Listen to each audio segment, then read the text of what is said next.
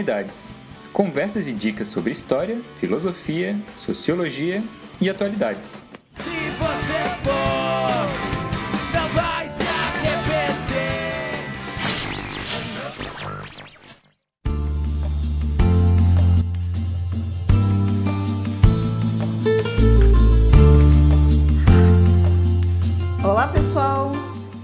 Cíntia da Oficina da Palavra.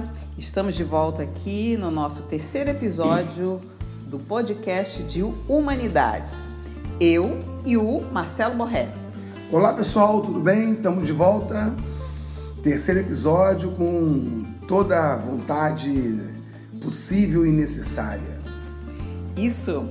É, e para quem está chegando agora, né, depois de dar uma conferidinha lá na nossa playlist né, do, do primeiro e do segundo episódio, para contextualizar um pouco aí a nossa conversa, aviso que o, o nosso objetivo, né, a, a, essa ideia, nasceu pensando, já que é um curso de produção textual, é, afinal de contas, como além das técnicas da escrita propriamente dita, como desenvolver o conteúdo, uh, o, o, raciocínio crítico, uh, a reflexão necessária para escrever um bom texto, independentemente de ser um contexto de uma prova, de vestibular ou da própria vida. Né? Enfim, hoje com a internet as pessoas gostam de publicar seus textos no blog, gostam de conversar com os amigos e familiares e conhecidos sobre as questões que nos rodeiam.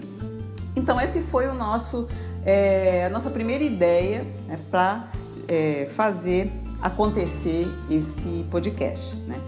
E uh, no episódio passado, nós conversamos aqui sobre os principais pensadores é, com influência nas ciências sociais, na sociologia. O nosso assunto de hoje, né, a gente vai começar a falar, a pensar, a falar, pensar e refletir sobre a filosofia, né? Que a gente poderia dizer, Marcelo, que é a mãe de todas as ciências poderia ser? Ah, sem dúvida. A filosofia é a mãe de todas as ciências é, por uma razão simples. A, a, o primeiro passo para você tentar descobrir o, o, o eu, eu, vou usar um termo que é muito forte, né? Mas para tentar descobrir a verdade é você é, refletir sobre o que acontece, sobre o, a, a sua existência. A partir do momento que você reflete sobre a sua existência e aí você deseja produzir uma verdade sobre aquilo que você está refletindo, aí você está fazendo ciência. Né? Então, quando você, quando você pensa é, quando você especula sobre o que é a existência, é filosofia. Mas quando você é, percebe que você tem uma gama, por exemplo, de animais e que você é, cria critérios para segregar os animais e aí poder estudá-los melhor, isso aí já é ciência. Então você saiu da mera especulação e começou a fazer ciência. Então a filosofia é, sem dúvida nenhuma, a mãe de todas as ciências, porque ela, ela, ela estabelece um pontapé inicial para você desenvolver é, um, um rigor conceitual, um programa metodológico para você estabelecer o que, que, o que, que seria construído como verdade. Então a ciência é, sem dúvida nenhuma, a mãe. Só que é muito bom deixar bem claro, a, a, a, a filosofia é, é esse pontapé inicial. A partir do momento que você é, se preocupa em estudar aquele elemento natural, aquele elemento natural, ou construído por seres naturais, aí voltamos às ciências sociais, aí você está fazendo ciência. Uhum. É, então já me vem uma outra pergunta agora. Se a gente está buscando, inclusive com esse podcast, a gente refletir um pouco é, sobre, até para compreender os fatos, os acontecimentos, o mundo que está à nossa, à nossa volta, é, que aliás está dando muitas reviravoltas, a gente vai voltar a esse assunto né, em, outros, em outras ocasiões. E, se a filosofia, Marcelo, poderia nos ajudar a encontrar algumas respostas para esses acontecimentos que a gente vivencia? Aí, aí eu vou dizer o que a maioria dos filósofos, acredito eu, responderia. A filosofia não, não, não te dá resposta. A filosofia te ajuda a perguntar. A, a, o grande papel da filosofia é ajudar a perguntar. Então, é, você pode perguntar, fazer um, uma, um questionamento banal, ou você pode fazer um questionamento mais nevrálgico, né? aquele questionamento que vai na veia, que vai na, no segundo dito popular, na jugular. Né? Então, o papel da filosofia não é da resposta. Isso que é o mais importante. A filosofia não dá resposta. A filosofia te ajuda a perguntar, te ajuda a questionar. Então, esse é o grande papel que a filosofia, no meu entendimento, ela te coloca.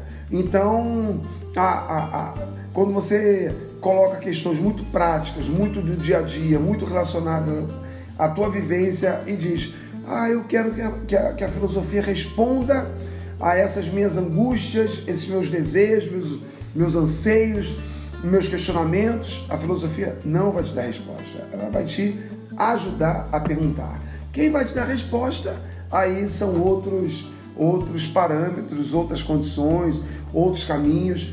Mas o que eu acho muito bacana é que a filosofia te ajuda a fazer perguntas. Isso é o mais bacana da filosofia. E pensando na palavra, na etimologia da palavra, filosofia, né? É, seria o amigo, o, aquele que gosta muito do conhecimento. Seria Isso. Sofia. Exatamente. Né? Então, a origem da palavra seria essa. E quando é que a gente poderia, é, até um pouco semelhante como a gente fez na nossa conversa da semana passada, quando é que foi o marco assim do que quando se começou a se entender oficialmente, pelo menos, né, tem um marco temporal, é, de quando surgiu a sociologia. Hoje eu queria saber um pouco assim, quando oficialmente é reconhecido que a existência da filosofia como filosofia. É, é, essa, é, esse questionamento é bem interessante porque a filosofia é muito mais antiga que a sociologia. Né? Uhum. A filosofia nos remete aos gregos antigos e a Tales de Mileto. É, e, e, e, quem vai apontar isso é, para mim, o maior filósofo do século XX. Eu digo XX, embora ele tenha vivido no século XIX, é que ele dizia: Eu escrevo para ser dinamite no século XX. E foi, que é o Nietzsche. Então o Nietzsche tem um texto muito bonito falando, é, é, tratando do, do Tales de Mileto. Então o Tales de Mileto é convencionalmente conhecido como o pai, o pai não, né? Mas o, o sujeito que deu origem à filosofia. E por que, Cíntia? Por que, que ele deu origem à filosofia? Porque o Tales de Mileto ele lançou uma proposição que era é fundamentalmente racional.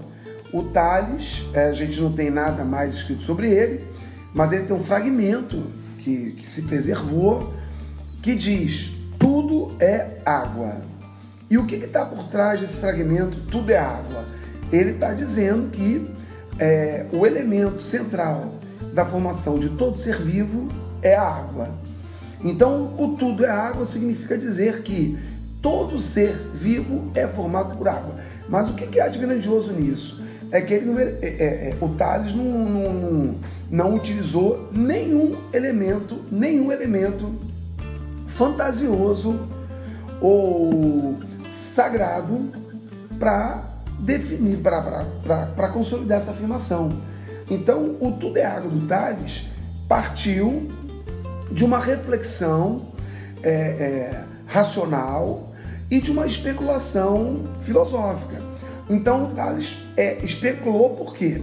Porque ele entende que tudo, todo ser, todo ser vivo, ele possui a água como, como elemento da, da, da sua formação. E aí, por que, que ele é racional? Primeiro, porque ele usa a água, que é um elemento natural, não tem nenhum ser fantasioso que defina a criação dos, de outros seres, seres vivos. E segundo, por que, que é filosófico? Porque é racional. E por que, que é racional? Porque ele, embora utilize um, um processo especulativo, Esse processo especulativo ele cai dentro de uma lógica. Então, por exemplo, é, todo ser vivo, Tales pode observar, todo ser vivo, quando perde a vida, resseca. Se todo ser vivo, quando perde a vida, morre, resseca, é porque em vida ele tem líquido. E o líquido para os gregos antigos era água. Né? Então, é, quando você perde, você resseca, você só perde aquilo que você tem. Então a folha, a flor, o fruto e o ser humano, quando morrem, eles ressecam. E você só perde aquilo que tem. Portanto, você tem água. E aí então você tem o, o pensamento racional, não fantasioso, especulativo, porém racional e lógico. Então aí nasce a filosofia. É, e, e, me ocorreu agora. E né? desculpa, Cintia, ah. ele não faz ciência. Por quê? Porque é especulativo. Uhum. Ele está especulando. O ser vivo, ao morrer, resseca, perde líquido. Ao perder líquido, você só perde o que tem. Então você nunca vai se ressentir de ter perdido a sua Ferrari, porque você não tem uma Ferrari. Você só perde o que tem. Logo, o Tales entendeu que todo ser humano, ao ressecar, perde água, portanto, ele possui água. Desculpa a Não, interrupção. Mas eu acho que é isso mesmo. E aí eu estava pensando, né, já que você falou ali na, na Grécia Antiga, situa pra gente ali mais ou menos em que época é, né, isso se deu, né, viveu Tales, Mileto. E, e uma outra pergunta, Marcelo, em relação, assim, se a gente pegar a história da, do ser humano, né, conhecido racionalmente, né, quanto tempo mais ou menos levou do primeiro Homo sapiens sapiens até esse momento em que a gente começa a se questionar dessa forma, né, não que os, os antepassados não, não tivessem conhecimento, mas para a gente ter essa ideia de marco temporal até o ser humano começar a se questionar dessa forma. Bom, o, o Tales de Mileto ele viveu é, no século VII a.C. e morre no século VI a.C. Então ele vive entre 624 a.C. e 546. Tá? Ele nasceu em 624 aproximadamente e morreu em 546. Isso aí é século VII a.C. É, a gente tem a idade dos, dos metais como sendo o período ali entre é, aproximadamente 4 mil, 3 mil para cá. É, se a gente pensar que a, as primeiras civilizações, os mesopotâmicos, né, os sumerianos, acadianos e os egípcios viveram ali nesse período né, de é, é, 3 mil, 4 mil anos, anos antes de Cristo, então você tem aí um, um período bastante, bastante largo. Só que vale a pena lembrar que o que eles fizeram, já foi não sistematizar um conhecimento lógico, um conhecimento empírico. Você tem vários instrumentos, como o arco e a, o arco e a flecha, que é uhum. física pura, sim, sim. a roda, que é física pura, né? as lanças, né? física pura, mas eles não sistematizaram e não explicaram isso. Uhum.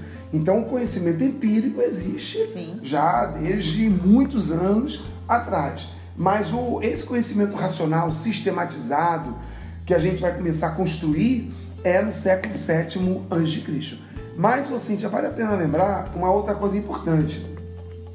É, a gente tem duas palavras gregas é, que são muito importantes, que são muito, que eu, eu acho fantásticas, que, que é, a, a, é, é uma palavra que se desdobra em duas. A palavra mitologia.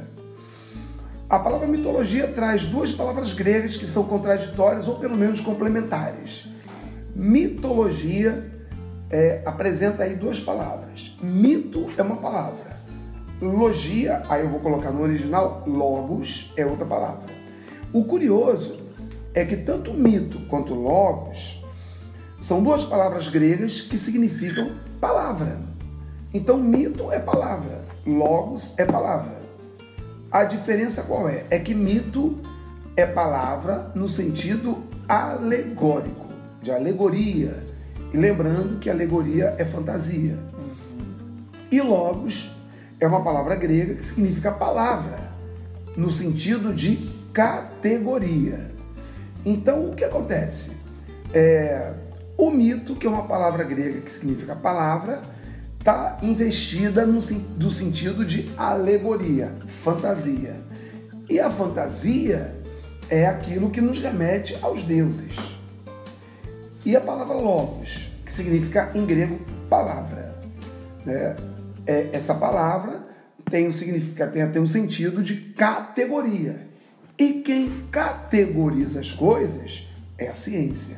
Então ali você tem uma distinção entre o mito e o logos. Então o grego é, procurou explicar o mundo no início através do mito, dos deuses, da fantasia, da alegoria, e isso é, caminhou para uma explicação mais natural e racional. Quando eu digo natural é no sentido estrito senso da palavra, estrito senso da palavra, natural de natureza. Então você tem o logos que tem um sentido de categoria que categoriza as coisas. É, então o que, o que é interessante e a gente pode refletir até hoje é que o mito ele explica a realidade. Por isso que as pessoas acreditam nele. Uhum, sim. E a, o logos, que é, a, que é a palavra que significa categoria, explica também uma realidade. Por isso as pessoas acreditam nela. Então essa é uma questão muito interessante na humanidade, por isso que eu digo, a filosofia não dá respostas, ela te ensina a questionar, ela te ensina a perguntar. Então por que, que as pessoas hoje, e a gente pode colocar vários símbolos religiosos, eu não quero entrar num, em polêmicas mais profundas, em, em aceitações, em, em formas como as pessoas conduzem as, as suas vidas. Ou explicam. Ou explicam. Ou, eu, né, na- desculpa te interromper, mas eu vejo a religião como uma forma da pessoa explicar algo que ela desconhece. E aí ela acredita naquela, né? Exatamente. Então, o- o- a questão do, do mito é, e aí vamos pegar tanto o mito grego quanto o mito romano, o mito, o mito egípcio, indígena, das, das nações indígenas, das nações africanas e o mito hebraico, você está fazendo o quê? Você está explicando uma realidade. A partir do momento que você explica algo que é real, aquilo que explica algo que é real é passível de verdade. A ciência explica um elemento real. A ciência é passível de verdade. Então hoje você tem essa dico- dicotomização que é, é, a defesa fervorosa do- do- dos mitos, do elemento religioso, fantasioso, e a defesa, e a defesa fervorosa também do elemento científico. Você tem essas duas defesas. É, tanto é que é, é, a- gente tem alguns podcasts muito, muito interessantes que tratam disso. Você estabelece ou o elemento religioso ou o elemento ci- científico. E você tem saberes, por exemplo, indígenas, que não se encaixam nem num nem no outro. E que, portanto, são desmerecidos pelos dois. Que é o que a gente chama de epistemicídio, que aí dá pano para manga para outra, outra discussão, né? Então, o mito é isso. O mito dá, ele, ele dá conta do real. Aquilo que dá conta do real, aquilo que explica o real, é passível de, de, de crença, de compreensão. A ciência, o logos, dá conta do real. É passível também, igualmente, de compreensão. E, e isso me lembrou um documentário que eu assisti, depois a gente vou até colocar depois nas dicas culturais, que chama Eu Maior. É, é, justamente as explicações, como você falou de Dom Conta do Real, seriam as explicações para o que, na verdade, o que é, é o ser humano, de onde viemos, para onde vamos, o que é o mundo, de onde ele veio. As perguntas, que aí eu acho que entra o cerne da filosofia, as perguntas, se a gente for ver, são as mesmas. Né? Se a gente for ver lá atrás, de onde a gente veio? Por que, que a gente morre? Vai para algum lugar? Não vai? Alguém criou? Não criou? O que criou? Como é que isso foi formado? As perguntas são as mesmas. E aí, como você falou, a filosofia vai te ajudar a fazer perguntas. Isso, para mim, é fundamental. Né? A gente não aceitar as coisas simplesmente. Né? A gente acaba entrando nesse modo contínuo e acaba não se perguntando. Né? Então, acho que a filosofia tem esse papel. As respostas podem ser diversas, aí a gente pode depois até tratar nas questões, inclusive filosóficas, depois a gente vai ver inclusive, isso são temas de vestibulares até hoje: vida, morte, juventude, velhice, felicidade, o que é felicidade, o que é verdade, em tempo de fake news. Uhum. né? Nada melhor a gente pensar, de afinal de contas, o que é a verdade, né? É, alguém tem a verdade, o que tem a verdade, quem está contando, quem está perguntando, quem está respondendo. Acho que tudo são, são é, atitudes filosóficas. É, são, são. E, e eu, eu, ultimamente, Cintia, tenho eu tenho acompanhado muito um sujeito que eu tenho admirado bastante, que é o, que é o Eduardo Marinho. Né? O Eduardo Marinho é bem fácil de você encontrar no, no, no YouTube, no, na, nas mídias é. sociais, internet como todo. O YouTube é melhor, né? E o Eduardo Marinho, para mim, é o, é, o, é, o, é o cara que apresenta isso de uma forma muito, é, muito didática e muito prática. O que é felicidade? Aquilo que de repente é felicidade para um, não é para outro. Então a gente que tem muitos filhos, né? A, a, felicidade ela vai bater a porta de cada um de um jeito. É, e de cada ser humano de um, de um, de um jeito.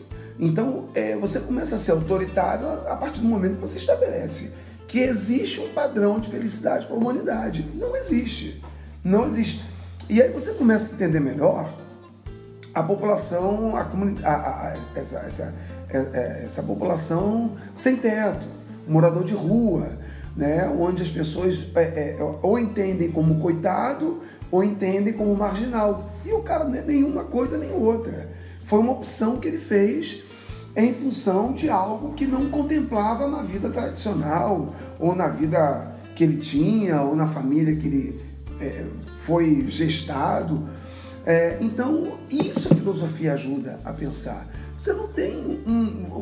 Não existe uma receita de bolo do que é felicidade. A felicidade é construída por cada um de nós. Então, se você é feliz trabalhando muito, trabalhando pouco, morando na rua, morando numa casa, morando num carro, a felicidade é uma construção muito peculiar, muito própria. E a filosofia, sem dúvida nenhuma, sempre ajudou o sujeito a pensar nisso. E é por isso, como a filosofia ela é pensante, estimula o pensamento, hoje a gente tem, como a gente já falou no programa passado, o tal do, do, do anti-intelectualismo. Justamente porque as pessoas querem te colocar dentro de uma redoma, dentro de uma latinha e dizer: isso é felicidade, você tem que ser assim. Claro que o anti-intelectualismo que está aí hoje é muito mais complexo e muito mais amplo, sem dúvida nenhuma. Mas, é, é de uma maneira simples, superficial e, e, e perceptível num olhar, num, num, olhar muito simplista, a gente percebe aí esse anti-intelectualismo. Grandes, muitos grandes filósofos é, tiveram uma vida em que, para eles, não existia uma verdade, uma, uma, uma felicidade absoluta por quê? Porque cada um constrói aquilo que é o seu parâmetro, o seu padrão de felicidade. É, e, e só pegando até para a gente retomar ali no, no Tales de Mileto, é, pensar nessa questão de anti-intelectualismo, anti-ciência, acaba ficando muito no campo do discurso, né? É, e muito da especulação mais de oratória do que necessariamente real né, do mundo concreto, de evidências científicas, né? Dá um exemplo aqui de em pleno século XXI alguém defendendo fervorosamente que a Terra é plana. Exatamente. né? Esse é o, é o, exemplo mais absurdo. É a escrotice né? da escrotice. É, humana. isso assim, num, num, mundo onde você não tinha satélites, onde você é. não tinha. Você Ainda não, era aceitável. Era né? aceitável, porque você está enxergando algo que parece plano, parece, parece plano, plano é. né? Inclusive, muito antes de haver satélites, alguns filósofos, né? É, dentro da ciência e, e, como filósofos, né, que na verdade eles eram, começaram a fazer perguntas, começaram a observar, começaram a construir instrumentos que levaram a hipóteses que depois, com a construção de um foguete, foi possível conferir. Exatamente. Né? Então, assim, é, só para a gente ver que muitas vezes a, a, a questão fica na, na- no campo discursivo, do, do discurso apenas argumentativo, sem provas, sem evidências concretas, né? ou pelo menos lógicas. Mas, enfim, isso aí é um assunto que rende, acho que a gente pode até, vamos pendurar esse lá no nosso varal, que esse é um assunto que a gente vai voltar depois, Aham. né? Mas voltando ali ao início, né? Você falou do Tales de Mileto, é, e, e continuando aí nesse, nesse percurso aí desse, ah, do, desse primeiro considerado filósofo, né? E até já fazendo uma, uma pergunta, né, que a gente tinha meio que combinado aqui, assim, hoje nós vamos falar dos pré-socráticos, né? Mas, e aí começando pelo Tales de Mileto, que a, a- a conversa veio justamente como tudo começou, né? E por que pré-socráticos? Né? Qual seria o marco, até antes da gente falar dos próximos pré-socráticos, que vai ser o nosso programa de hoje, que não vai encerrar a questão da filosofia, né? E vamos levantar primeiro essas primeiras questões aí. É, eles são chamados de pré-socrático porque o Sócrates acaba virando uma referência filosófica, porque é, Sócrates vive o apogeu de Atenas, né? A gente nunca pode é, dissociar o pensador do seu momento histórico. É, é até muito interessante isso, porque os grandes filósofos gregos, cons- considerados grandes filósofos, são Sócrates, Platão e Aristóteles, sendo um é, é, aluno, seguidor do outro, né? até que o Aristóteles rompe até com Platão e tal. Mas os três grandes filósofos são esses. E por que, eles são os três grandes filósofos? Porque viveram a grandiosidade grega.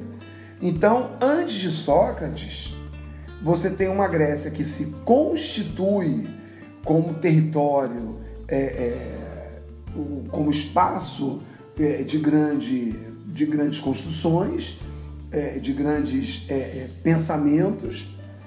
E depois de Aristóteles, é a presença de Alexandre o Grande e a decadência grega.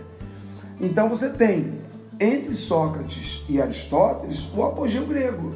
Por isso que eles são considerados os grandes pensadores. Além, é claro, de ter uma obra que se perpetuou. A gente perdeu muita coisa dos pré-socráticos. Né? Mas, independente disso, há uma, uma leitura filosófica bem interessante que é, antes de Sócrates, a Grécia não era aquela grandiosidade toda. Depois de Aristóteles, é a decadência grega. Tanto é que depois vem os helênicos, gregos, né? E esses helênicos, os- o, o- o estoicismo é, é um exemplo disso, já é considerado uma filosofia menor. Tá? Mas o, o que é essa dicotomia de pré-socráticos e socráticos? É, a gente pode também é, estabelecer uma diferença entre eles é, do ponto de vista da, da investigação filosófica ou da preocupação filosófica. É, então, Sócrates tem uma preocupação muito grande com alguns elementos que fazem parte muito diretamente da existência humana, como verdade, justiça, felicidade. E os pré-socráticos acabaram conduzindo seu estudo muito vinculado a uma natureza mais genérica. Tanto é que os pré-socráticos, eles eram chamados de físicos. E aí uma coisa muito interessante que as pessoas entendem que a, a, a gente já falou sobre isso, né? Que a física, matéria de ensino médio, é uma, é uma disciplina vinculada à, à, à matemática. E não é. A física usa a linguagem matemática para se expressar, mas física é natureza. Então os primeiros pensadores, eles refletiam sobre a natureza. Logo, eles eram considerados físicos. Então Tales vai dizer que a água é o elemento, é, é, é o que a gente chama assim, de, de arqué. Arqué, vamos pensar na palavra arqueologia. Então, de novo, o logos, né? A logia é logos. Então a gente traduziu na língua portuguesa o logos como, como ciência, né? Então, arqué ou logia significaria né, o estudo, a ciência da origem, igual biologia, o estudo da vida. Então, arquer significa origem. Então, o Tales de Mileto, ele vai entender que a arquer humana é a, a água. É, e os outros pré-socráticos vão estabelecer uma arqué também, de uma maneira ou de outra, é, pensando nessa ideia de origem. Então, os primeiros filósofos, eles são chamados de físicos, por quê? Porque estudam elementos muito estreitos à, à, à, à natureza. Então, Tales vai, vai falar em, em água e, por exemplo, o Anaxímenes vai falar em ar. Para o Anaxímenes, a, a origem, o elemento primeiro, a arquer do universo, seria o ar. Inclusive, ele é o, o, vamos dizer assim, o primeiro a dizer que o ar é fundamental, porque o ar está na nossa mente. O ar é a nossa alma. Como a nossa alma não é física, a alma não é física. Ela é algo. Sem o ar você não vive. É, sem o ar você não vive. É. Então ele vai valorizar o ar. Então o Tales é o. O Tales é, o, é a água, o, o Anaxímenes é o, o ar, e o Anaximandro é o apeiron. E apeiron é uma palavra que indica no, no vocábulo grego o, o, o, indeterminado, o ilimitado, é, o, o, aquilo que você não consegue definir. Então ele diz assim: nós não podemos definir aquilo que é a origem de todas as coisas, mas ele precisava de, determinar um elemento. Então ele determina uma palavra grega que significa aperon. E o aperon significa o indeterminado. Né? Uhum. Então, esses três, o, o Tales, o Anaximandro e o Anaxímenes, eles são considerados os monistas de Mileto. Todos vieram da cidade de Mileto, Jônia, Ásia, Ásia Menor, né? Turquia hoje, né?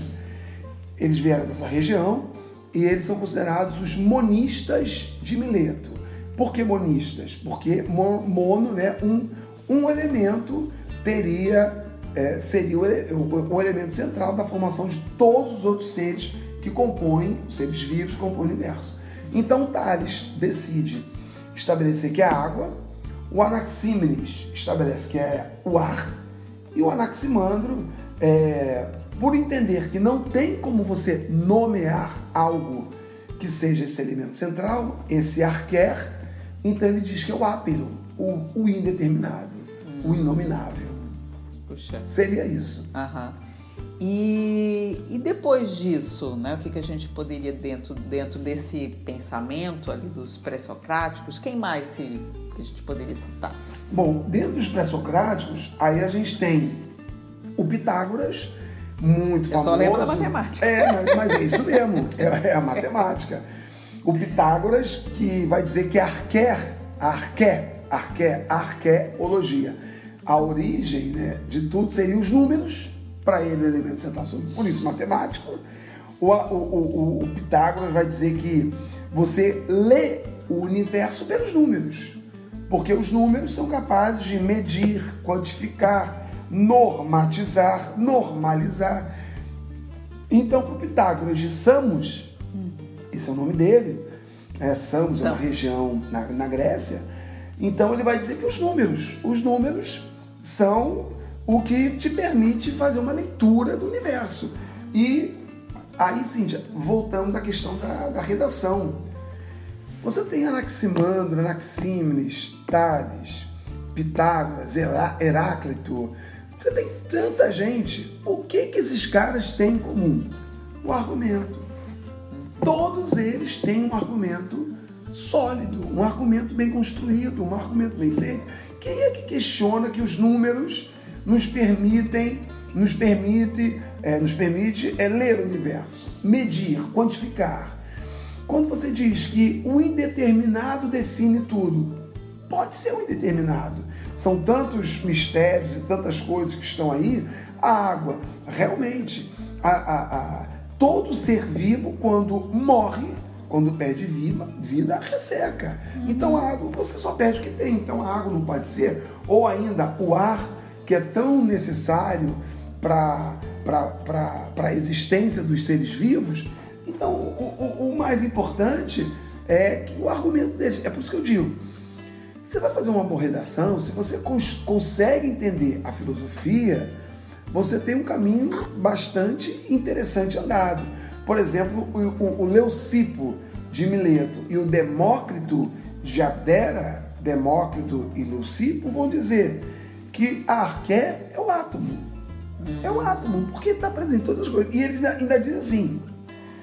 Isso vaz... antes do microscópio, né? Sim, muito antes, muito antes. Já falavam, no, mas o átomo, a palavra é, átomo. Não tinha o mesmo sentido que. Não, e átomo significa o indivisível, né? Uhum. Não divisível. Então ele vai dizer, o vazio existe. Sim, o vazio existe. E é preenchido por pelo não divisível.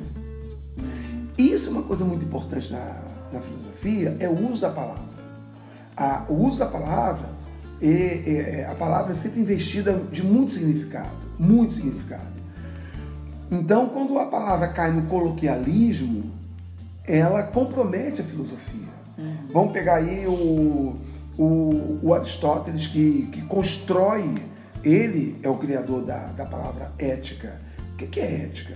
Ética é prática. Então, o que, que Aristóteles dizia? Quando que você consegue avaliar se um sujeito foi ético ou não? Quando ele morre. Porque para o Aristóteles, ele é o criador da, da palavra ética, a palavra ética significa prática. Então, prática é você conduzir a sua vida de uma forma que atente a a atender às necessidades da sociedade que você está inserido. Então, se você é um marceneiro, tu tem que ser um baita marceneiro. Então, quando você morrer, você vai, vai, ser avaliado. Pô, na vida prática daquele sujeito, ele foi um marceneiro dedicado à sua função. Ele foi um pedreiro, ele foi um carpinteiro. Então, para o Aristóteles, originalmente a palavra ética ela só pode ser usada quando o sujeito está praticamente no seu leito de morte. Uhum. Mas a palavra, a palavra, ética virou uma palavra polissêmica, uhum. igual a palavra manga, que pode ser a fruta e pode ser peça de roupa. Então a palavra ética caiu no, no coloquialismo, né, no, no senso comum, uhum. e as pessoas têm muita dificuldade em avaliar. Então, é, é, isso é muito importante. Então, átomo, no, no, na, na, visão de Demócrito, é o quê? Do grego é o que? É aquilo indivisível, porque essencialmente, né, literalmente, a, a significa não, átomo então significa o não divisível. Então o que ele vai dizer? Que os elementos não divisíveis se unem e formam algo. Esses elementos indivisíveis se unem e formam algo, em algum momento eles se separam por alguma contingência e eles vão formar um outro algo. Então, para o Demócrito e o Leucipo, o átomo é o elemento primordial. Uhum. Aí, assim, de novo, a palavra, uma palavra importante. Primordial não significa dizer essencial. Primordial vem de primórdio. Primórdio, de primeiro. De primeiro, de origem. Isso, né? Mesma coisa. Então, para o Leucipo e o Demócrito, eles são considerados atomistas. Uhum então, para eles, o átomo é esse elemento essencial. E como esse, esse nosso encontro é o primeiro de filosofia, é, é, já que a gente está falando de palavras, usar uma palavra simples, que é um objeto de estudo do Kant, do Sartre, do, de, de tantos outros grandes filósofos. A palavra fenomenologia. Ó, fenomenologia, logos, o estudo, a ciência do fenômeno. O que é fenômeno? Ah, não, não muito é, é, não muito anteriormente, né, é, nós apelidávamos um jogador de futebol de fenômeno. Ronaldo, o fenômeno. Fenômeno, para nossa, numa linguagem popular, é aquilo que explode, extraordinário, extraordinário que estoura. E, por exemplo, eu sou um fenômeno para você que está me vendo. Você é um fenômeno para mim. Eu estou te vendo. Então, o que é fenômeno? Fenômeno é aquilo que se revela. É aquilo que se revela ao outro. E você tem mil reflexões uhum. sobre o fenômeno. Tanto é que fenomenologia é uma preocupação, um estudo da filosofia. Então só para a gente ver como a palavra ela é muito significativa para nós. Não, e é, eu inclusive estou me lembrando, assim, numa das, das minhas aulas, a gente vai tra tratar da, sobre o texto acadêmico, né? E aí eu costumo dizer para os alunos que, inclusive, os que ainda vão entrar na universidade, os que já estão lá, quando você vai fazer um texto acadêmico, uma pesquisa, uma das primeiras coisas que você tem que fazer é assim, justamente por essa polissemia, na, além dos significados de conceitos, né, também, é, você quando começa a fazer determinada pesquisa e você vai usar alguns termos centrais, você vai dizer assim: nesse trabalho, esse termo tem este sentido.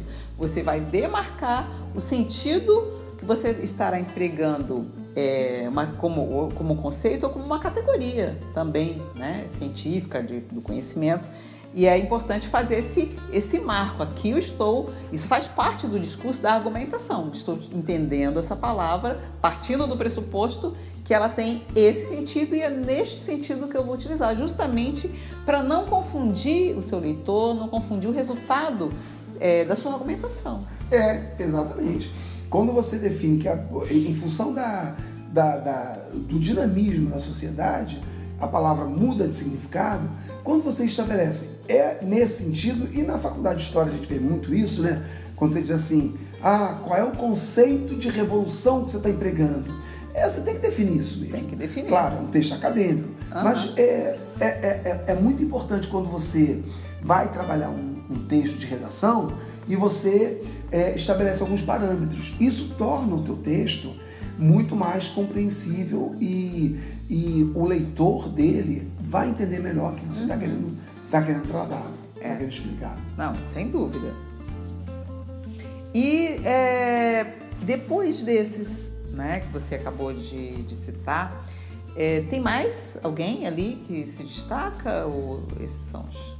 É, esses são os principais e eu deixei de propósito para falar desses últimos dois, que esses dois são aqueles que é, é, vão, levar, vão levantar um problema muito interessante, muito interessante, e que esse problema, na, na, na verdade não é um problema, é uma situação, e essa situação, ela em tese será resolvida por Platão, mas que vai marcar toda a filosofia ocidental, a filosofia que a gente conhece que é o Heráclito, que é um pensador que a gente vai chamar de mobilista.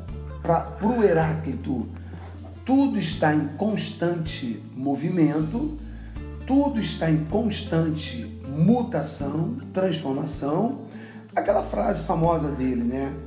O homem que entra no rio não é o mesmo homem, assim como o rio não é o mesmo rio. Essa, essa frase é de um sentido filosófico muito profundo, absurdamente profundo. Uhum. Então, para ele, para o Heráclito, o movimento. E faz todo sentido, sempre. Faz todo Hoje, sentido, sempre. Em qualquer momento. E, e aí não vamos pensar no sentido, na, na condição física. Claro que eu não sou o mesmo, eu envelheci. Não é só isso, né? Uhum. É que nunca se é o mesmo quando se presencia. Então, quando se passa por uma experiência qualquer que seja também. É. Ah, vamos até pensar no sentido tradicional. O operário que vai para uma fábrica. A fábrica nunca é a mesma, a máquina nunca é a mesma, ele nunca é o mesmo. Então o Heráclito é o, o chamado mobilista. É, eu, eu até sempre penso num. Tem um outro exemplo que eu também gosto de, de pensar essa frase. É, nós que temos tantos filhos, né? Então, você, a pessoa tem três filhos, cinco filhos. Quando você tem o primeiro filho, você está numa época da sua vida, você tem, você não tem a experiência de ter tido um filho. Né? Quando você tem o segundo filho, você já é outro. Né? E o seu filho também vai, vai, também vai ser um outro, né? que vai trazer uhum. características biológicas, psicológicas diferentes do primeiro, que vai te tornar um pai diferente, que você já era um pai, uma mãe que agora você já é, não é marinheiro de primeira viagem, é, digamos assim, né? Então, essa outra pessoa também vai interagir com você de uma forma totalmente diferente, né? Então, não é o mesmo rio, embora seja, vamos pensar na figura do pai e da mãe como o rio, que é, que é o mesmo, mas o que vai entrar ali não é a mesma coisa e não, não terão o resultado disso, não vai ser o É, mesmo. até porque, Cíntia, vamos pensar. Somos só nós dois, tem um filho. Quando nasce o segundo, já não são só dois. Já são três. É. Quando nasce o terceiro filho, são quatro com o terceiro filho. E quando nasceu o quinto filho, já são seis se relacionando com ele. Não Fora os outros Não, fora o da meio casa.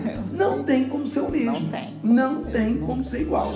Não tem uma coisa. Aí entra, aí entra um elemento muito bacana, que é que o aluno precisa também compreender, entender o que é isso, que é a metafísica. Né? Então, por exemplo, você tem o elemento físico. Nós temos tantos filhos. Isso é físico nós construímos uma relação, dessa relação você engravidou e nasceu uma criança. Isso é físico. Isso é pão, pão, queijo, queijo. Isso é que é bacana na filosofia. Isso é, isso é natural, isso é natureza. Mas aí você tem um elemento que entra na nossa existência, que é a nossa alma. E essa alma faz com que cada um seja diferente. Por quê? Aí é a metafísica. Metafísica é para além da física. Aquilo que não é físico, aquilo que não é natural e que você não doma. Você consegue domar o natural. Então hoje, quando a gente fala para o nosso filho, Heitor, vá ao banheiro fazer xixi ou fazer cocô. Isso você doma, é o natural. A metafísica, que é a alma, você não doma. Você entende, você procura compreender, você procura trabalhar com ela. Isso que é o mais bacana. E eu queria, eu, eu sempre é, é, falo muito com os meus alunos com isso, sobre isso. Metafísica, embora muitos é, relacionem a Deus, né? depende de cada filósofo. Até a própria alma, a palavra alma é uma palavra polissêmica também. É, também, mas em- é, você pode usar espírito, psique, alma, né? O Hegel, eu sempre esqueço do Hegel. O Hegel, o, o Hegel usa um outro termo. É, é, é, é para a mesma coisa. É para aquilo que está na sua caixa craniana e que não é físico. Então você está pensando agora, eu estou pensando agora, todo mundo está pensando agora. Se todo mundo morrer agora, você abrir a tua caixa craniana, vai aparecer ali o cérebro, vai aparecer os neurônios, vai- mas a alma não aparece. Então a alma é o metafísico, é para além da física. Que é isso que muitos filósofos socráticos, ou seja, nós Sócrates, vão desvendar. Porque, obviamente, não desmerecendo a física, em tese, é mais fácil você entender a natureza do que a alma. Porque a alma, cada um tem a sua, cada um tem o seu comportamento, cada um está suscetível a influências que a gente nem imagina. Bom, mas é, então Heráclito vai falar sobre aquilo que está o tempo todo mudando, ele é um mobilista, e o Parmênides é um imobilista. É, em termos, é, é, já que a gente está falando de física, né, vamos entender da seguinte maneira: para o Heráclito existe o ser e o não ser. O ser e o não ser dialogam o tempo todo. Por isso, as mudanças. E para o Parmênides só existe o ser. Se só existe um, portanto, você, aquilo, aquele elemento nunca muda. Aí sim, já é que o Platão entra resolvendo o problema. Em- é, resolvendo assim, é, ele, dá uma, ele dá uma resposta muito interessante. O, o Platão diz assim: os dois têm razão. O Heráclito diz que as coisas mudam constantemente. Aí o Platão associa isso ao mundo sensível, ao mundo que você vê, percebe. E é um mundo, esse mundo que você vê e percebe, é um mundo de transformações, de mudanças. E aí o Platão diz, mas o Parmênides também está certo. Porque existe aquilo que nunca muda e que é então um mundo inteligível, que é a essência das coisas. Então Platão pega e, e- e o, o debate do Parmênides e do Heráclito foi um debate intenso e longo. Por isso que eu digo, o Platão resolve isso dizendo: o Parmênides está certo Porque existe um mundo inteligível onde, onde está a essência das coisas. E o Heráclito vai dizer que existe, o, o Platão vai dizer que o Heráclito está certo, porque existe um mundo sensível onde está a aparência das coisas. Então, esse é um divisor de águas. O, até o Parmênides e o Heráclito, você trata os pensadores como pré-socráticos. Aí aparece Sócrates, com só sei que nada sei, maêutica, e o Platão, que é o, o, a pessoa do diálogo socrático, aí muda tudo. Mas é, é, é, é interessante fazer essa ligação do Parmênides com o Heráclito, porque a gente entende que o Platão resolve isso. Uhum. Ele diz que os dois têm razão.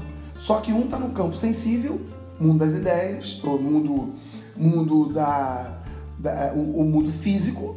Então é um mundo onde é, o que vale é a aparência e o Parmênides está na essência. É outra palavra, é muito importante. Uhum. Além da palavra metafísica, é, é muito importante que o aluno de filosofia ele saiba lidar com a palavra, com, com, com o termo físico inteligível. Físico é física, é natureza. É o toque, é o olhar, é a audição, é o olfato, é o paladar, é físico. E o mundo é um mundo sensível. E o mundo inteligível é o mundo da intelectualidade. É, é o mundo da, das ideias. É o mundo do pensamento, é o mundo racional. E essa é a grande, a grande visão da filosofia. Você tem na antiguidade inteligível e sensível, na Idade Moderna você caminha para o mundo racional e empírico, e o Marx vai dialogar com Hegel, com o mundo espiritual do Hegel e o mundo materialista do, do, do Marx.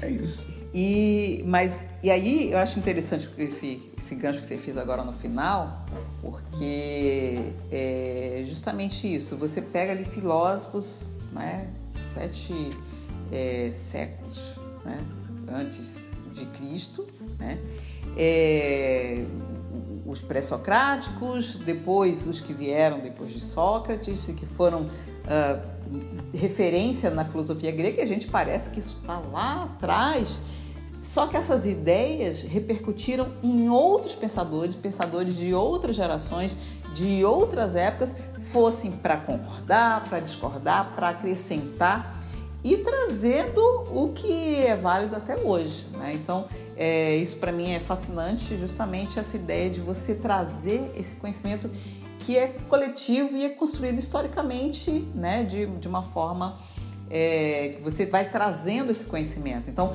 por mais que hoje a gente já tenha elementos, instrumentos para comprovar alguma dessas afirmações, mas o raciocínio que se levou a pensar nessa questão do movimento, do que, que tem havido, do que, que não tem, do que é a essência da alma, do movimento e do, do, do não movimento, né? É, e nessa combinação né, de isso tudo dentro de um ser, isso tudo dentro de, de uma vida, né, e a gente pensar, né, é, naquela época talvez eles não tivessem uma noção de que a Terra é um, um grão de areia dentro de um universo. Exato, né? não é nada, né? Não é nada, né? Não então, nada. Então todas essas questões, elas estão sempre com a para mim me trazem sempre as mesmas perguntas, mesmo quando não se sabia que existia um universo, né? Quanto, tanto quanto hoje, que a gente acha que o nosso umbigo é mais importante do que o do outro. É, exatamente, Cíntia. O... Vamos pegar uma palavra que é muito comum no... nas provas de redação e que você usa muito em sala de aula, né? A, a, a palavra felicidade.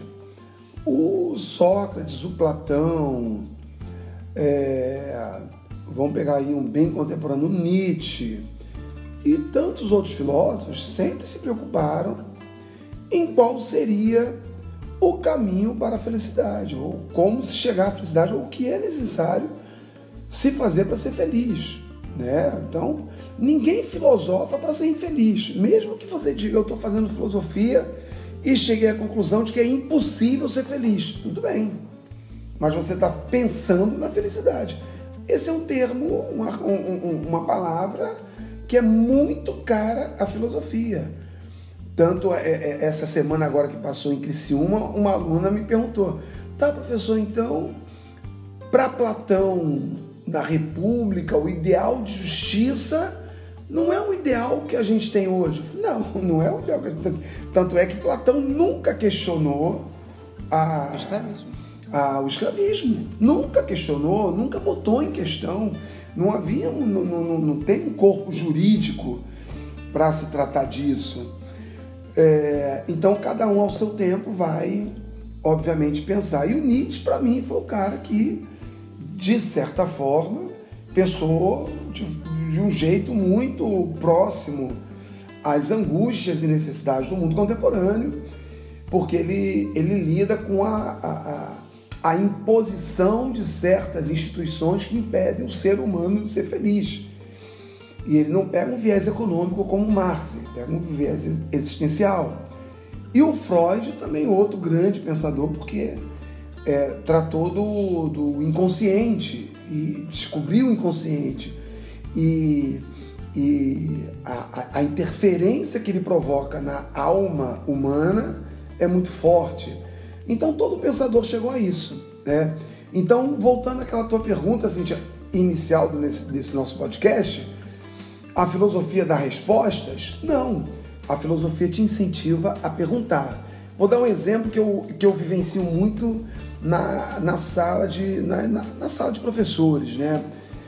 É, eu tenho muitos amigos que, que falam assim, ah, se eu me aposentasse eu não sei o que eu faria. Então se pergunte filosoficamente o que você faria aposentado. Porque é, eu sei o que eu faria. E eu, eu gosto muito da ideia de estar aposentado, porque eu tenho muitas coisas que hoje eu não consigo fazer, porque eu estou trabalhando, eu acho importante, gosto de trabalhar, mas eu entendo que a vida é um ciclo. Chega uma hora que você encerra um ciclo na tua vida para começar outro. Mas e até um parente do que você está falando, é até uma outra pergunta. Por que, que o trabalho é que me define?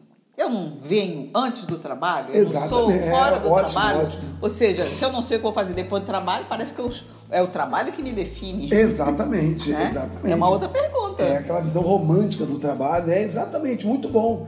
O trabalho não te define, você Eu nasceu nem digo antes. romântico, eu digo assim, automática. A pessoa para de pensar. Ela entra numa série, acorda tal hora, vai para outro lugar. Ela vai num lugar por automático. Né? Ela tem que pagar a conta, ela tem que sustentar, ela tem que comer, ela tem que. E aí ela vai nesse modo contínuo, nunca se pergunta. Né? E voltando na questão da, da felicidade, que você comentou ali, que eu fiquei pensando, é, quando a, a felicidade sempre está nessa pergunta, na origem da, do- do- da inquietação, mas não significava que as pessoas eram felizes. E muitos até chegaram à conclusão: eu não tenho como ser feliz nesse tipo de sociedade. Né? Então muitos chegaram, a felicidade sempre estava na busca.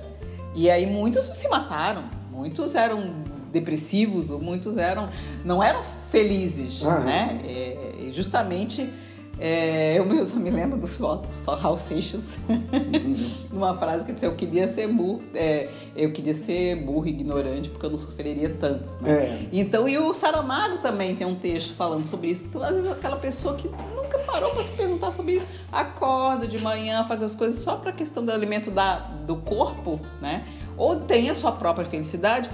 Talvez ela, por desconhecer todo o sofrimento humano, as desigualdades, né, a injustiça, seja ela qual o sentido, seja qual o sentido de você entender para a justiça, é, ela seja mais feliz do que aquela que, que conhece. É, exatamente. Isso é uma questão filosófica. É o alimentar a alma, né? É. alimentar a alma é muito mais complexo do que alimentar o corpo. Aham. Muito mais, nem se discute alimentar o corpo. Como eu falei anteriormente, é, é- é- é o elemento natural, é da natureza. Você- o teu corpo precisa de alimento, então você vai dar arroz, feijão, carne, verduras, legumes, é, sucos, água. Alimentar o corpo é fácil, difícil alimentar a alma. Mas quando eu digo é, visão romântica do trabalho, é aquela visão, é aquela visão idealizada, né? O trabalho completa o homem. Então as pessoas têm essa visão de que o trabalho é o complemento do homem. A partir do momento que, a humanidade não trabalha, ela perde esse complemento, essa condição de existência. E isso é um absurdo, né? Ou então, como eu estava falando, na sala dos professores, eu ouço muito as pessoas dizerem: ah, eu não sei o que, que eu vou fazer quando eu me aposentar. Isso, aí cabe uma pergunta filosófica. Qual é, como diria o, o Monty Python, né? aquele filme maravilhoso, qual é o sentido da vida? Qual é o sentido da vida? Né? O sentido da vida é o quê? É trabalhar? Aí tá, tá aí a visão romântica, né? idealizar. Ah, eu nasci para o trabalho. O sentido da vida é aproveitar. E é qual é o conceito de trabalho hoje? Tem tantos é, conceitos sim, é claro. Mas quando eu digo trabalho, é, é, é aquilo que hoje, num sentido, numa condição de existência, é aquilo que acaba, é, por uma condição de remuneração, é, a, é, constrói condições da sua existência material. É nesse sentido, né? Trabalho é isso. Nós estamos no século XXI, então estamos refletindo em cima disso, né?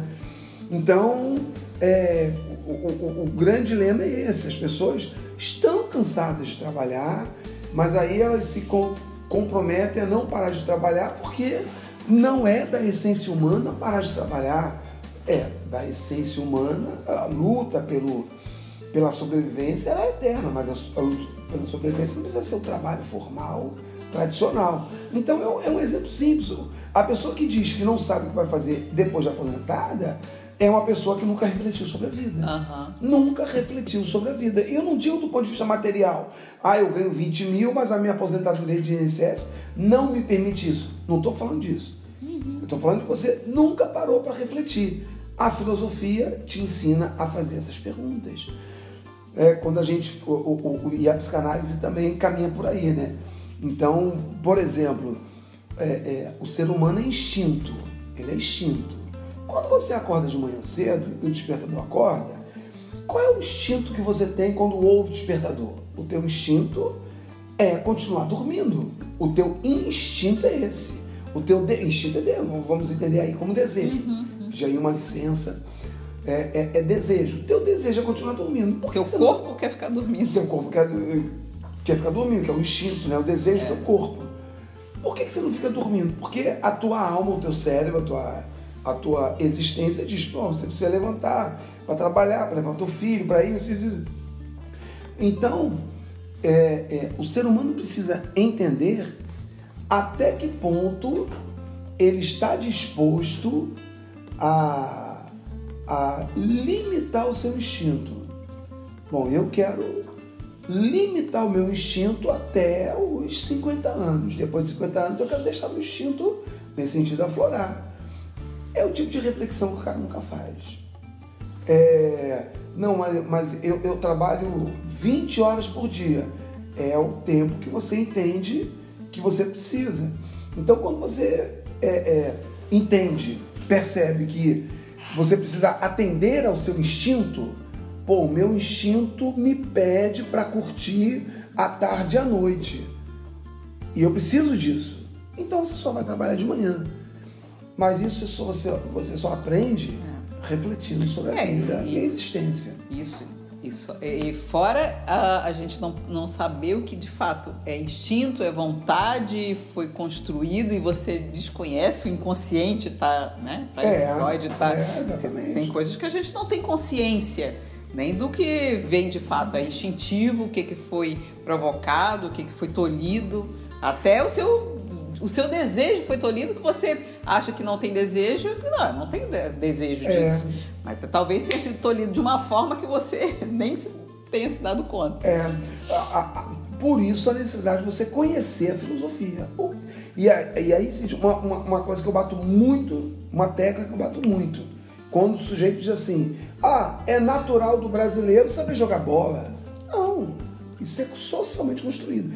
Até essa, essa é, é, a compreensão do que é o uso da palavra natural e o uso da palavra social é fundamental. Uhum. Exatamente. Então você entende que o trabalho, você entende que o instinto você acaba atribuindo a um elemento social. O instinto não é social, é natural. Então, são perguntas que o sujeito tem que fazer uhum. para ele se encaixar, para ele ser feliz, para ele se enquadrar. Então, ah, mas eu preciso trabalhar 20 horas por Por que você precisa trabalhar 20 horas por dia? Ah, porque eu tenho que sustentar o meu carro, a minha casa, a minha viagem. Então, você entende que isso não é natural? Você entende que isso é uma construção que você fez, socialmente estabelecida? Não, não tenho essa, essa, essa percepção, essa clareza. Então, isso a filosofia te ajuda a pensar. É, é, o que, que é, e eu volto a dizer, né, sempre bato nessa tecla, o que, que é natural e o que, que é socialmente construído. Pelo menos essa clareza o sujeito tem que ter. E quando eu comecei a ter essa clareza, eu comecei a entender, por exemplo, o sem teto. O cara que diz, ah, eu vou deixar os meus instintos me guiarem. Pronto, eu não quero ter compromisso, responsabilidade, ou eu não quero ter essa vida que as pessoas têm, ou o contrário. Não, eu quero cercear os meus desejos, porque eu preciso ter regra. E a filosofia te ajuda nisso. Então, Puxa. é isso aí. É isso, nossa, aqui a gente termina com mais perguntas Tem mais- respostas. filosofia é isso, mais perguntas do que né? resposta. É, e a gente está trazendo esse, esse um pouquinho, né? Uma, algumas pitadas, algumas gotas, umas doses homeopáticas, Exato. justamente de conhecimento. A gente não tem pretensão de aprofundar aqui no conhecimento da filosofia, é justamente porque quando a gente trouxer os fatos, né? A gente falou na eu ia dizer na aula passada, no, podcast passado, cacuete de professor, né? no podcast passado a gente estava falando do fato social, da ação social, né? da, do- da questão da, do entendimento da, das ciências sociais. E aí a gente pensou assim, precisam de mais ferramentas para a gente entender. Então, quando a gente, é, em outros episódios do nosso Humanidades aqui, a gente for tratar de algumas questões mais atuais, a gente vai trazer muitas perguntas e vai provocar perguntas. Justamente para a gente tentar assim, nem tudo é óbvio, né? Nem tudo Até é óbvio. porque a gente, para quando você assistir um telejornal, quando você lê uma notícia, você está sempre se perguntando, né? é, é, quem fez aquela notícia, tentar ver mais de uma fonte, é, ter as suas perguntas, nem tudo vai estar respondido, mas isso é uma ferramenta fundamental. Hum, então, é isso que a gente quer é, dizer. né? É, e aí, chegando aqui no, no final desse episódio, né, ah, destacando aqui que a nossa abordagem hoje foi dentro da filosofia, os pensadores pré-socráticos. Né? Então, esse foi o nosso foco de hoje, porque e não tem como a gente fala de várias coisas né, ao mesmo tempo, mas sempre tendo como fio condutor hoje foram os pensadores pré-socráticos e as perguntas da filosofia. Né? De uma certa forma, a gente pode é, resumir. É, e no final, a gente sempre gosta de dar umas dicas culturais. Né? É, e o que, que você teria aí pra gente, Marcelo? Na verdade, a gente já conversou sobre as dicas, né? são dicas nossas, não são dicas minhas. Ah, sim, sim, sim. Mas eu me encantei muito com a série Merli, que a gente viu na, nas férias retrasadas. A Ja- série Catalunha, produção catalã. É, isso, e isso me chama sempre muita atenção, né? Quando a gente foge um pouco do, do, do- tradicional estadunidense, né? Então me agrada muito. Então é uma série catalã, se eu não me engano, em três, três, Três- temporadas. três temporadas. Cada episódio trata-se de um filósofo e da, da, da, da existência de uma escola pública na Catalunha e de um professor de filosofia que instiga os seus alunos a pensarem A partir de fatos do cotidiano, do cotidiano. dos jovens, filosofia né? Muito é muito interessante isso porque as pessoas acham que filosofia é coisa antiga. Filosofia é cotidiano puro, cotidiano puro. Então fica aí a minha a nossa dica que é Isso. o Merli, É. que é uma série maravilhosa. Eu até estou pensando em rever a série Merli do, do- do- da Netflix, muito bonita, muito bacana, da de um professor de filosofia da Catalunha, de uma escola pública, muito Isso, bacana. Isso, é. Então, essa é Eu não vou falar mais para não dar spoiler. É, não, não, não pode. É, e a outra também tem uma similaridade, mas é um livro, né? Que é o Mundo de Sofia. Sueco. É, e que. É sueco? É, Norueguês, lembro, é, por lembro. ali, né? Depois eu vou dar uma pesquisada, a gente coloca nos Também não aqui. E o Mundo de Sofia também é um romance, na verdade, construído com um personagem. Bem bonito. É, e, e justamente a ideia é trabalhar de uma forma didática. Tanto o Merli a gente percebe que é voltado, tem um sentido didático também, se passa numa escola, é você compreender esse, os principais pensadores e a própria filosofia. E o Mundo de Sofia traz isso a partir do personagem, da- das aventuras, da ação que se passa na história, de compreender os principais pensadores a partir de exemplos do cotidiano. né? Exatamente. Então tem esse sentido didático é, que eles fizeram pensando em jovens, mas a gente pensa assim como, como adulto já muitas vezes formado, Aham. como é importante esse conhecimento que às vezes a gente é, não teve. Eu que estudei na época que era obrigatória educação moral e cívica, não tinha filosofia na escola. Eu também peguei essa época. Peguei educação moral e cívica e filo- E tem gente querendo que isso volte. Só peguei filosofia na faculdade. Olha lá. É. Então, acho que é um conhecimento fundamental. Fundamental para a formação humana. Para a formação humana. Existencial. Quem está questionando que isso acabe. Pro teu pai, pra tua mãe, pra tua família, é essencial. Filosofia é tudo na nossa vida. É. Tudo. É o amigo do saber. É, isso. A amizade com o saber é tudo.